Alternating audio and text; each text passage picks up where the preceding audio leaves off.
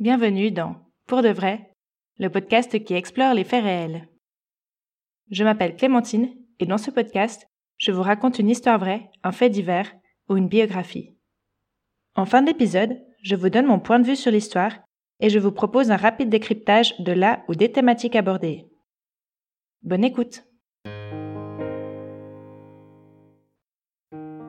En 2008, alors qu'elle n'a que 17 ans, l'athlète somalienne Samia Omar Youssouf représente la Somalie aux Jeux olympiques de Pékin. Elle termine dernière sur l'épreuve du 200 mètres. Son rêve est de participer aux Jeux olympiques de Londres quatre ans plus tard. Pour s'entraîner dans de meilleures conditions, elle décide d'émigrer vers l'Italie. Elle se lance donc dans un périlleux voyage à travers l'Afrique en 2010. Samia a perdu la vie à 21 ans lors d'une tentative de traversée de la Méditerranée sur un bateau de fortune. Bienvenue dans le troisième épisode de Pour de vrai.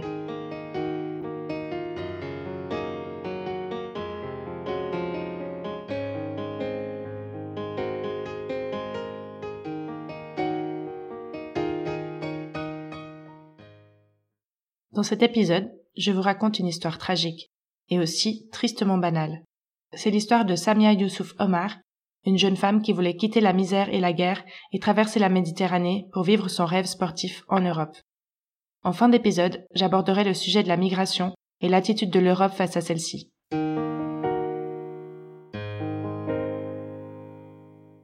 Samia Youssouf Omar, ou parfois appelée Samira, est née le 25 mars 1991 à Mogadiscio, la capitale de la Somalie. Selon certaines sources, elle est l'aînée d'une fratrie de six enfants, mais d'autres sources indiquent qu'elle est la cadette. Il semble en tout cas assez sûr qu'elle a une sœur plus âgée nommée Hodan. La famille vit dans des conditions très précaires dans un bidonville de Mogadiscio. Le père travaille au marché, il tient une sorte d'épicerie, et la mère était une athlète qui a participé à plusieurs compétitions au niveau national. C'est encouragé par sa mère que Samia commence à pratiquer la course à pied vers 10-11 ans. En 2006, son père et son oncle sont abattus par les islamistes dans un taxi alors qu'ils se rendaient au marché de Bakara où ils travaillent. Suite à cet événement, Hodan, la sœur de Samia, quitte Mogadiscio. Elle finira par émigrer en Finlande. Samia quitte l'école vers 15 ans pour s'occuper de ses frères et sœurs et ainsi permettre à sa mère de travailler comme vendeuse de fruits et légumes pour gagner un peu d'argent et faire vivre la famille. C'est par la course à pied que Samia s'évade. Elle s'entraîne de plus en plus. Avant de continuer sur la biographie de Samia et son entraînement, je voudrais ici faire un point sur la situation de la Somalie. La Somalie, c'est un pays de 16 millions d'habitants qui se trouve à l'extrémité orientale de la Corne de l'Afrique.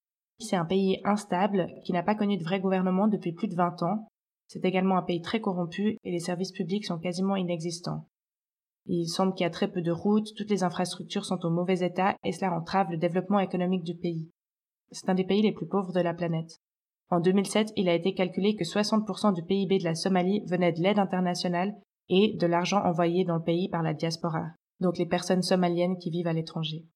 En plus, les sécheresses, de plus en plus fréquentes avec le réchauffement climatique, provoquent régulièrement des famines et des centaines de milliers de morts. La guerre civile dans la Corne de l'Afrique a commencé l'année de la naissance de Samia, en 1991.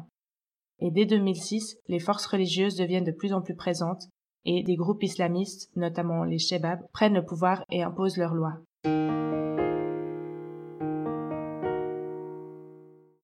Samia court beaucoup. Elle s'entraîne au Mogadishu Koni Stadium, un stade en très mauvais état. La piste est en gravier et pleine de nids de poules et de cratères de mortier, à cause de la guerre civile. En plus, le stade sert de base militaire depuis plusieurs années. Mais c'est la seule possibilité pour Samia et les autres coureurs de s'entraîner. Donc, plusieurs fois par semaine, ils viennent s'y entraîner avec des entraîneurs bénévoles dans le but d'améliorer leur performance et leur temps. Le groupe subit le contrôle permanent et le harcèlement des troupes du gouvernement et des miliciens qui tournent continuellement et parfois ne peut simplement pas s'entraîner. Parfois aussi, Samia court dans les rues de Mogadiscio mais c'est très mal vu pour les femmes d'avoir une activité sportive et elle se fait régulièrement insulter. Elle dira que c'est grâce aux constants encouragements de sa mère qu'elle trouve la force de continuer à s'entraîner.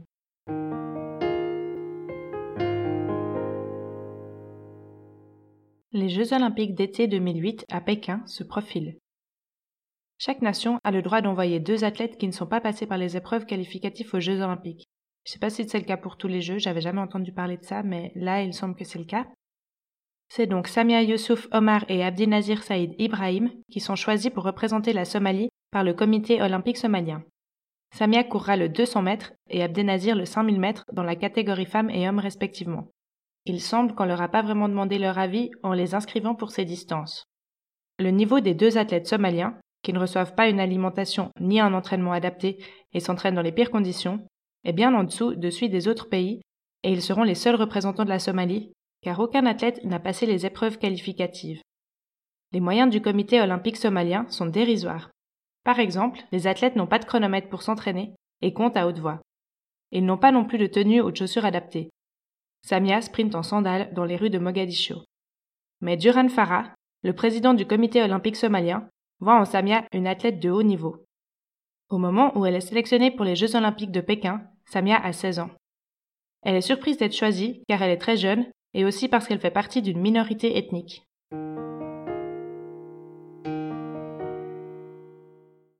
En août 2008, les deux jeunes athlètes somaliens débarquent à Pékin. Comme on l'a vu, ils n'ont aucune préparation spécifique pour les Jeux.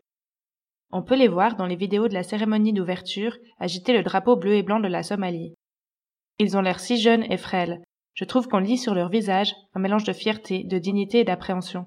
Ils savent qu'ils ne sont pas vraiment dans leur élément et qu'ils n'ont aucune chance face aux meilleurs athlètes des autres nations qui s'entraînent depuis des années dans des conditions adéquates. Mais ils veulent représenter dignement leur pays.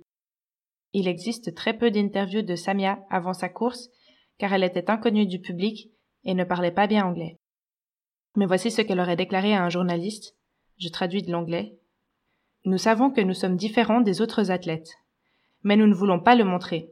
Nous faisons de notre mieux pour ressembler aux autres. Nous comprenons que nous ne sommes absolument pas au niveau des autres compétiteurs ici. Nous le comprenons très très bien. Mais plus que tout, nous aimerions montrer notre dignité et celle de notre pays. Le 19 août 2008, Samia participe aux séries pour la qualification en quart de finale de 200 mètres féminin aux côtés des athlètes les plus rapides du monde. Il y a cette vidéo que l'on peut voir sur YouTube et qui dit tout de la situation de Samia lors de ces Jeux olympiques, je trouve. Je vous conseille de la regarder, elle est très courte mais significative. Je vous mets le lien dans la description de l'épisode. On y voit les différentes athlètes sur la ligne de départ sautiller, s'échauffer. Elles sont toutes vêtues de shorts très courts et serrés et d'une brassière qui découvre le ventre. Samia Youssouf Omar porte un legging noir qui lui arrive au-dessus des genoux et un t-shirt bleu et blanc aux couleurs du drapeau somalien. Un peu grand pour elle, c'est probablement le même que celui qu'elle portait lors de la cérémonie d'ouverture quelques jours plus tôt. Elle porte aussi un bandeau blanc autour de la tête avec le signe Nike en rouge. Les images de son visage avec son bandeau vont faire le tour du monde. Elle a l'air très frêle par rapport aux autres sprinteuses qui sont pour la plupart très musclées. Elle a plutôt un physique de coureuse de fond, donc de distance de plus de 5 km, mais elle va s'aligner sur le 200 mètres. Le départ est donné, et très vite, Samia se retrouve loin derrière le groupe. Quelques secondes plus tard, on voit les sprinteuses passer la ligne d'arrivée à quelques centièmes de seconde d'intervalle, et s'arrêter. On voit la gagnante de l'épreuve en gros plan pendant quelques secondes.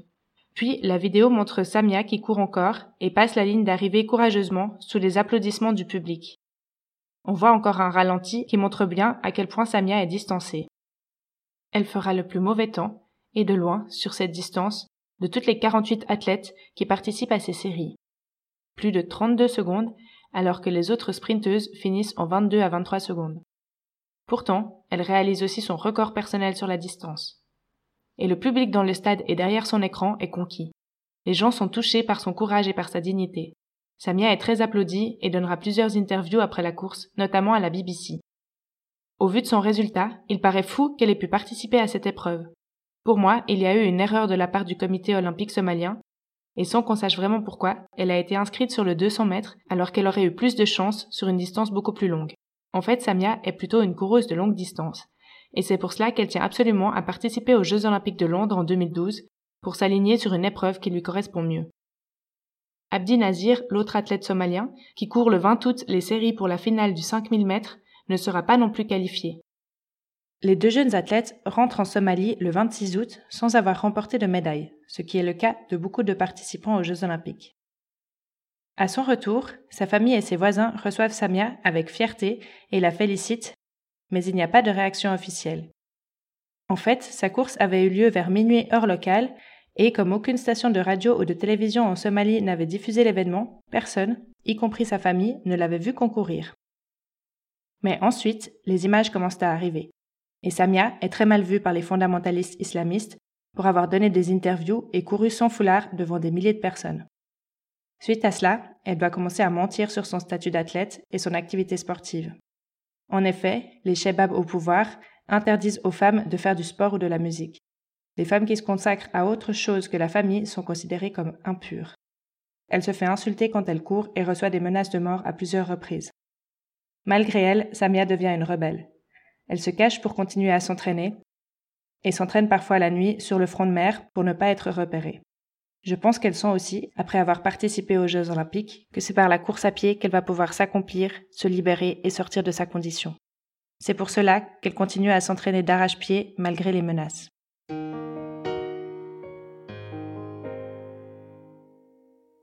Tout le monde n'est pas de l'avis des fondamentalistes religieux qui dirigent la Somalie à ce moment-là. Pour certains, Samia et Abdi Nazir ont montré une autre image de la Somalie au monde. Dans un article du 9 septembre 2008, paru dans le journal africain All Africa, le porte-parole de la mission de l'Afrique en Somalie déclare Il y a eu, lors de ces Jeux olympiques, une histoire de dignité, de fierté et de courage. Pendant un instant, les deux athlètes somaliens ont fait de la Somalie un pays uni. Plus loin, il écrit Samia et Abdi sont mes héros somaliens du moment. Ils sont le symbole de la Somalie cachée dont le monde ne sait rien. Les Shebabs continuent de harceler Samia. Leurs menaces se font de plus en plus fréquentes et il devient pratiquement impossible pour Samia de s'entraîner.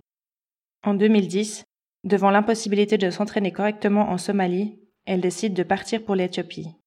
Là-bas, la course à pied est un sport national et plusieurs des meilleurs coureurs du monde sont éthiopiens. Elle réussit à se rendre à Addis Abeba, la capitale, et se présente à un entraîneur éthiopien.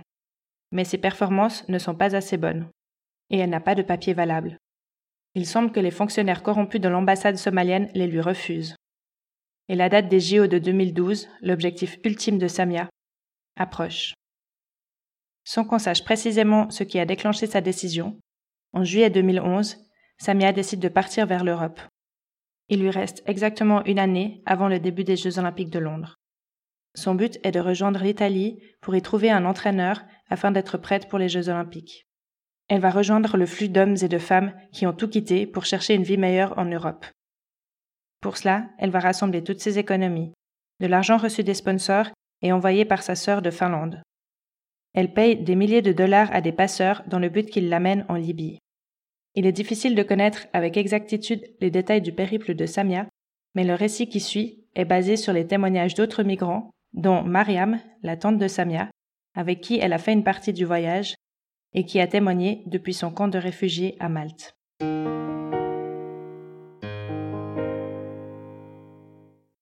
Depuis l'Éthiopie, Samia traverse le Soudan avec d'autres migrants entassés sur un camion. Pour passer la frontière du Soudan vers la Libye, Samia et ses compagnons d'infortune continuent le voyage à pied, dans le désert, sous une chaleur étouffante. Les passeurs emmènent ensuite le groupe en Land Rover à travers le désert libyen. Ils arrivent bientôt à Saba, mais la Libye est en pleine guerre civile et des avions de l'OTAN survolent l'endroit. Le passeur qui devait les accueillir à Saba n'est pas là, mais des hommes en armes font prisonnier les réfugiés. Ils veulent de l'argent, mais Samia n'en a plus, elle a tout donné au passeur. Sa sœur raconte plus tard que Samia lui a téléphoné en larmes pour lui demander de l'aide. Odan envoie ce qu'elle peut, ce qu'elle perçoit de la Finlande en tant que requérante d'asile à la mère de Samia, qui essaye de lui faire parvenir l'argent par des intermédiaires. On ne saura jamais si Samia a vraiment reçu l'argent. Fin septembre, Samia est libérée après une attaque de la ville de Saba par les rebelles libyens. Elle repart donc vers le nord, elle veut atteindre la Méditerranée. Le 20 octobre, l'assassinat de Kadhafi met plus ou moins fin à la guerre en Libye. Alors qu'elle essaye de trouver un bateau pour traverser la Méditerranée, Samia est arrêtée par un gros déploiement de gardes-côtes. Avec 120 autres réfugiés, elle est jetée en prison. Selon les témoignages, les conditions de détention sont horribles. La nourriture manque, elle doit couper ses cheveux à cause des poux, et il est plus que probable qu'elle ait subi des violences et des viols.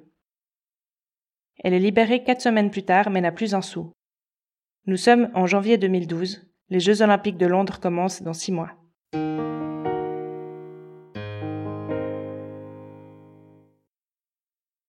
Hodan, la sœur de Samia, a raconté par la suite qu'elle avait essayé, avec sa mère, de dissuader Samia de tenter la traversée de la Méditerranée en bateau, mais qu'elle était très déterminée.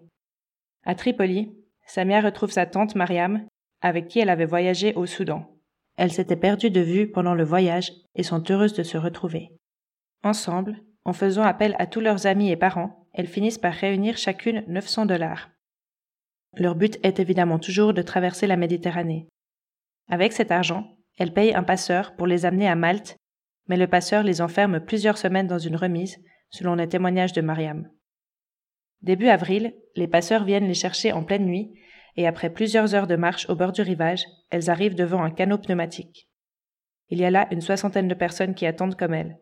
On leur avait promis un gros bateau, et elles savent qu'avec un petit bateau pneumatique, le risque est énorme de ne jamais arriver vivant à destination. Tout le monde a envie de rebrousser chemin, mais tous y ont mis toutes leurs économies, et les passeurs sont armés. Et les gardes-côtes peuvent aussi surgir à chaque instant. Les 60 personnes, 20 hommes et 40 femmes embarquent donc comme ils peuvent. Il n'y a clairement pas assez de place. Très vite, il devient évident que le carburant ne suffira pas à aller jusqu'à Malte. Le bateau se retrouve en manque d'essence. Il a été repéré par les autorités italiennes qui jettent des cordes aux passagers pour essayer de les sauver. La plupart ont pu être secourus, mais Samia et deux autres passagers sont tombés à l'eau en essayant de rejoindre le navire italien. Ils n'ont pas pu être sauvés et sont morts noyés.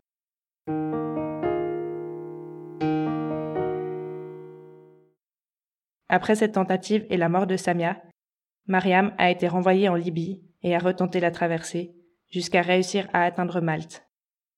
Depuis son camp de réfugiés, elle aurait déclaré La plupart essayent et essayent encore, jusqu'à ce que ça marche. Il n'y a pas de vie derrière toi. Tu es prête à mourir, comme Samia. Selon plusieurs sources, il semble que Samia était enceinte de quatre mois au moment de son décès. Le drame est survenu en avril 2012, mais n'a été relayé par la presse qu'en août 2012, juste après les Jeux olympiques de Londres, auxquels Samia rêvait de participer. C'est l'athlète somalien Abdi Bile qui en parle en premier dans un journal italien. Abdi est un athlète somalien que Samia admirait énormément, champion du monde du 1500 mètres en 1987. Suite aux déclarations d'Abdi les médias s'emparent de l'histoire. Finalement, le Conseil olympique de Somalie fait une déclaration officielle et confirme la mort de la jeune athlète de 21 ans. Les médias européens ne comprennent pas pourquoi on n'a pas été au courant avant de la mort de cette jeune femme et accusent le comité olympique somalien d'avoir voulu cacher son décès. Comme je l'ai dit, l'histoire de Samia a évidemment beaucoup touché l'opinion publique et a donné lieu à plusieurs hommages et œuvres dans la culture populaire. Une pièce de théâtre intitulée De Pékin à Lampedusa a été écrite et mise en scène par Gilbert Ponté et le rôle principal confié à Malika Johanni qui assure cette prestation seule sur scène. L'histoire est une comédie dramatique qui relate l'énergie, les espoirs et la passion de l'héroïne en même temps que son funèbre destin. Il existe aussi quelques livres qui racontent l'histoire de Samia. Par exemple, l'auteur italien Giuseppe Catozzella a écrit Ne me dis pas que tu as peur en 2014 et Marianne Brun, une autrice suisse, raconte son histoire dans le touchant livre Fondre que je vous conseille. Il existe également une bande dessinée qui retrace le tragique destin de Samia Youssouf Omar. Elle s'appelle Rêve de l'Inde.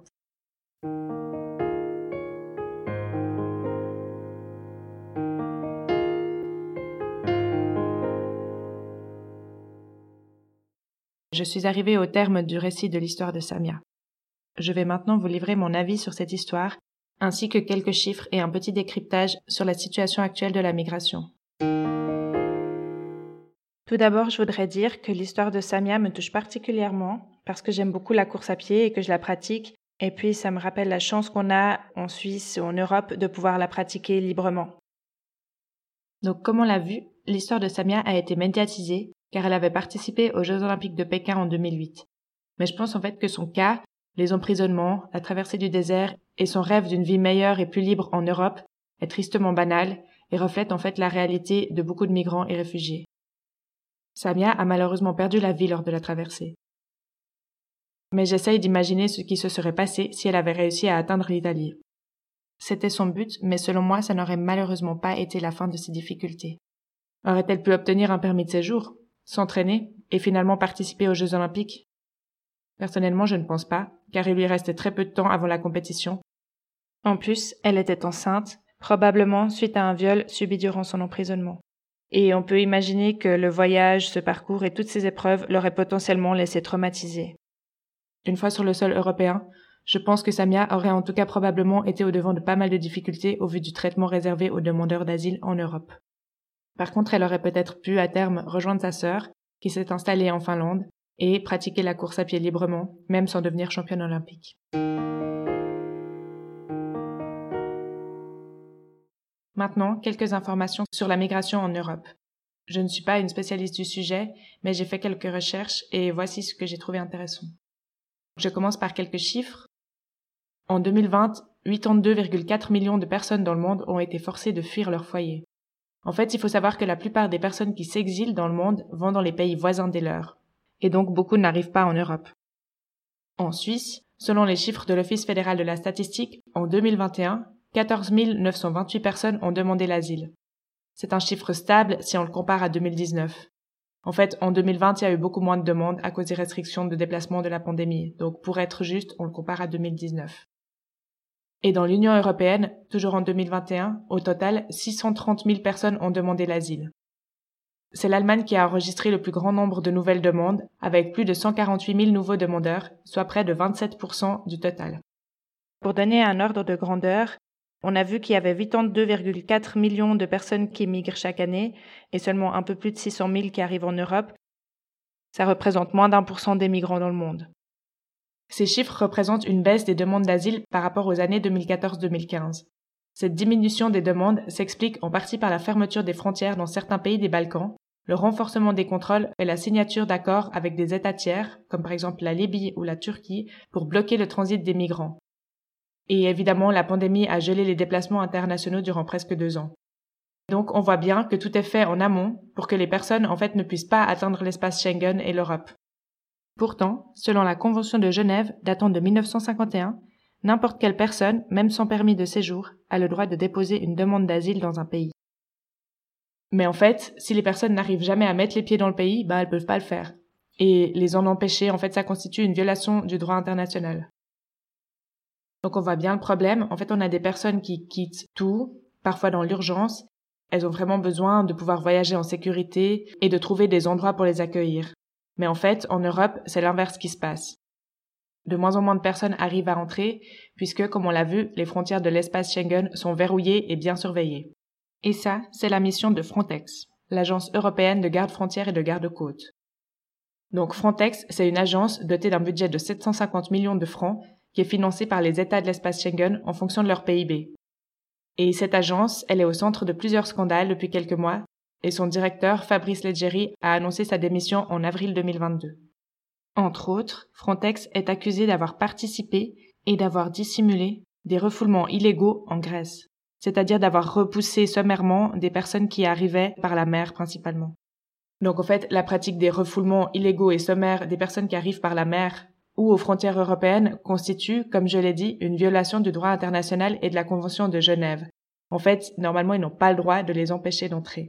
Mais malgré les risques évidents et les refoulements, les personnes qui tentent la traversée de la Méditerranée en bateau sont encore très nombreuses. Selon l'Organisation mondiale pour les migrations, 23 900 personnes ont péri en Méditerranée depuis 2014, et plus de 3 000 rien qu'en 2021.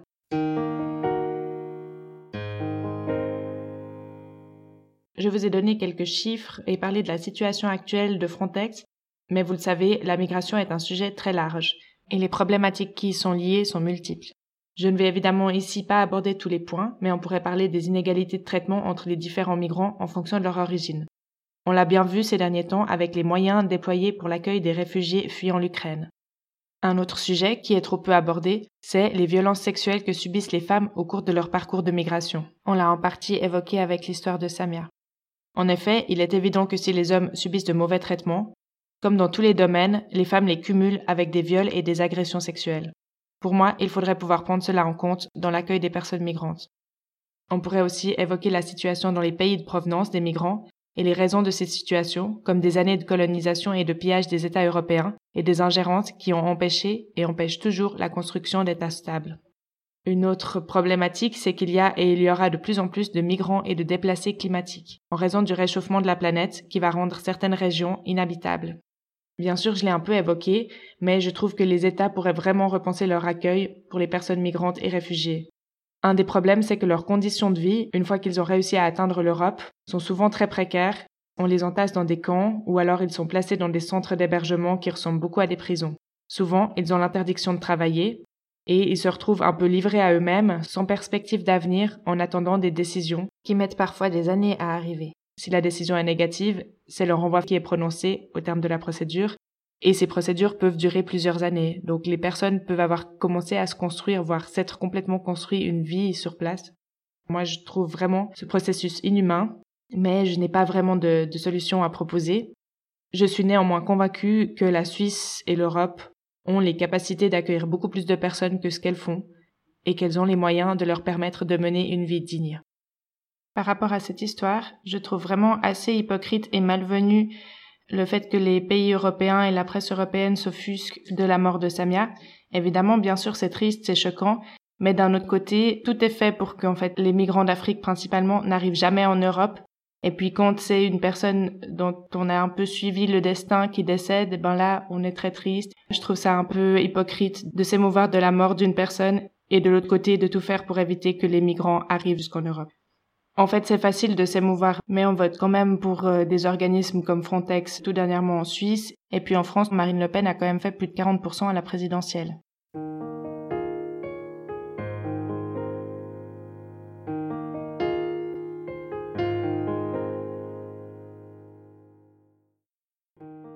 Je vous remercie d'avoir écouté jusqu'au bout cet épisode de Pour de vrai.